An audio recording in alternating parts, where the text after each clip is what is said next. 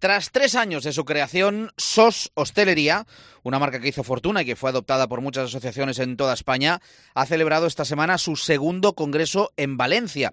Han asistido más de 200 congresistas y queremos hablar de ese congreso, queremos hablar de la hostelería, que es uno de los sectores clave de la economía española y a pesar de que el estado de alarma ya es historia, pues siguen teniendo muchos problemas que se han abordado en este congreso. Para ello queremos hablar con Fidel Molina. Fidel, ¿qué tal? Buenos días. Buenos días. Fidel es presidente de SOS Hostelería. Oye, cuéntanos, ¿cómo ha ido este congreso? ¿Cuáles han sido los temas principales que se han abordado? Bueno, pues vamos a ver los principales problemas que hemos abordado, los principales temas que hemos abordado, la situación actual de la hostelería, de dónde venimos hace tres años cuando empezamos con SOS Hostelería hasta ahora, ¿no? Todas las cosas que nos han ido ocurriendo con cierres, aperturas, restricciones, hasta la situación que nos encontramos hoy en día, ¿no? Y cuál es el futuro que vemos, ¿no? Pensemos que en este momento en España se cierran del orden de siete bares al día. Eh, ¿Siete bares al día se cierran en España? Sí, esa es la media, con los ah. datos que publican, es una media de unos siete locales al día que se están cerrando en España. Es una auténtica locura, es una auténtica barbaridad. y sin más, si pensamos que quiénes son las personas que hay en los bares, bueno, las personas que hay en los bares son familias, familias humildes, ¿no? Igual que la mía, de donde vengo yo. Mi familia mantuvo un bar y de ese bar vivíamos toda la familia, ¿no? Mi padre, mi madre, mis dos hermanos y yo, ¿no?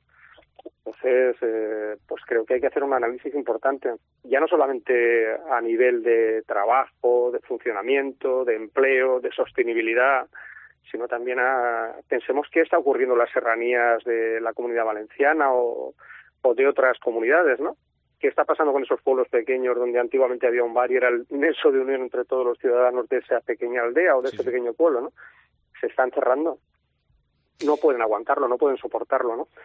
Entonces, pues, eh, pues todos estos temas se están, se están tratando y, y son lo que debemos de darle una solución de cara al futuro, ¿no? Oye, y vemos que se cierran bares, los datos son ahí, nos los estás poniendo encima de la mesa. Eh, eh, ¿Por qué? ¿Hay menos clientes? ¿Hay más trabas burocráticas? ¿Hay más carga impositiva? ¿O es una suma de todo? Lo acabas de decir tú, o sea, vamos a ver, no se cierran bares porque no hay personal, no. Hay gente una de las pruebas tienes que en este momento vamos a buscar camareros y no encontramos. es imposible, ¿no? Que vamos a buscar cocineros y tampoco encontramos, ¿no? También. Y sin embargo tenemos tres millones y medio de parados. Pero bueno, hablando de la situación en la que nos encontramos, bueno, pues la situación que nos encontramos es las trabas, las trabas impositivas.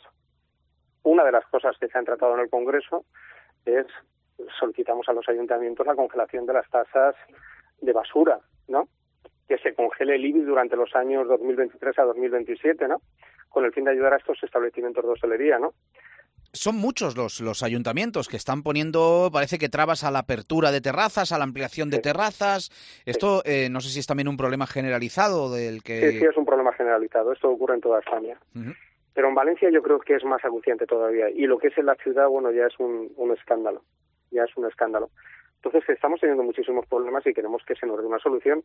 También tenemos un problema importante. Vamos a ver, dentro de un negocio de un bar, no es solamente el negocio del bar, no es el decir, eh, es un negocio que se forma por diferentes micronegocios que hay dentro, ¿no? Por una parte lo que es el tema de la bebida alcohólica, como puede ser entre la cerveza y el resto de ginebras, vodkas y demás, los vinos, por otra parte lo que es el tema del café, por otra parte lo que es el tema de los almuerzos y las comidas y por otra parte lo que es el tema de los ingresos por parte de las máquinas, ¿no?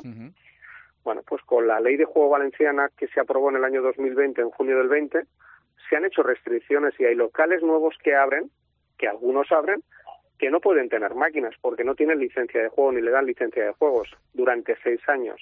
Bueno, pues se ven en una, en una, en una tesitura difícil de mantenerse cuando se le quita estos ingresos. Esto es como si el ministro de Economía saliera ahora en este, de Economía, perdón, como si el ministro Garzón saliera en este momento y dijera, oye, que las grasas no son buenas, por lo tanto se quedan restringidas la venta de grasas en los bares, en la hostelería. Pues ostras, cada vez que vamos, o el café que sube la tensión, por lo tanto vamos a limitar el tema de la venta del café en los bares. Ostras, si vamos limitando la venta de los micronegocios que hay dentro de un bar, si vamos limitando sus ingresos, pues lo vas ahogando. Claro, el ingreso no es solamente de un apartado, es de diferentes apartados que se producen dentro. Pues ese es otro punto que tenemos en este momento importante dentro de la comunidad valenciana, ¿no? Oye, me contabas antes las dificultades que tienen a veces los, los empresarios de la hostelería para contratar personal. Eh, lo hemos visto en medios de comunicación. ¿Eso, ¿Eso es así? ¿Realmente es tan imposible encontrar un camarero, un cocinero, un jefe de sala, eh, un metre? ¿Sí? Sí, ¿Por qué? Se nos, dan, se nos dan muchos casos, ¿no? Por ejemplo, claro, hay gente que dirá, oye, eh, subid sueldos. Sí, eso por ejemplo es lo que dice Biden en este momento, ¿no? Ahora que quieren llegar a un acuerdo a ver si el Congreso le permite que puedan endeudarse más y recoger dinero, el uno le dice al otro reduce gastos y el otro le dice que hay que subir los impuestos. Esto es lo mismo, o sea, vamos a ver. Lo que nos ocurre en este momento a todo empresario español es que los impuestos ya los tenemos en un punto que ya no podemos ni soportarlos. Es imposible mantenernos en estas condiciones. Y aparte de eso, ya nos han planteado, hay unos salarios mínimos todos estamos trabajando por encima de los salarios mínimos en España. Todos estamos trabajando por encima de los salarios mínimos. A mí se me han dado casos, se me han dado casos como el de un chaval que se presenta hoy a trabajar, firma el contrato y mañana se coge la baja. Claro. ¿Eso quiere decir que hay gente que tiene interés en trabajar? Pues no sé hasta dónde llega el tema del interés de trabajar, o que excesivas ayudas conducen a que la gente no quiera trabajar. ¿Cómo se come también que tengamos tres millones y medio de parados que están cobrando del Estado y que nosotros los empresarios no encontremos trabajadores para trabajar. ¿Qué explicación tiene eso? ¿No? Sí, lo cierto es eso, que este congreso SOS Hostelería, yo creo que el, nombre del congreso lo, dice todo, se, están abordando muchos problemas que están ahogando al sector de la hostelería, un sector muy importante para la economía española y sin duda... A nivel de la comunidad valenciana estamos hablando del 7% del PIB. 7% del PIB, que es muchísimo. cuidado, que no es una broma. ¿eh? Y si los empresarios no tienen recursos para poder contratar a gente, porque no existe, porque no quieren trabajar, porque tienen excesivas ayudas y prefieren quedarse en su casa, pues ¿dónde buscamos el personal? ¿Qué va a ocurrir con la economía entonces? Si se bloquea, ¿no? ¿Eres optimista, Fidel, o, no mucho sobre el Pues la verdad es que quisiera serlo, pero hemos pasado momentos muy malos y seguimos pasando todavía momentos muy malos. Quisiera serlo, quisiera serlo.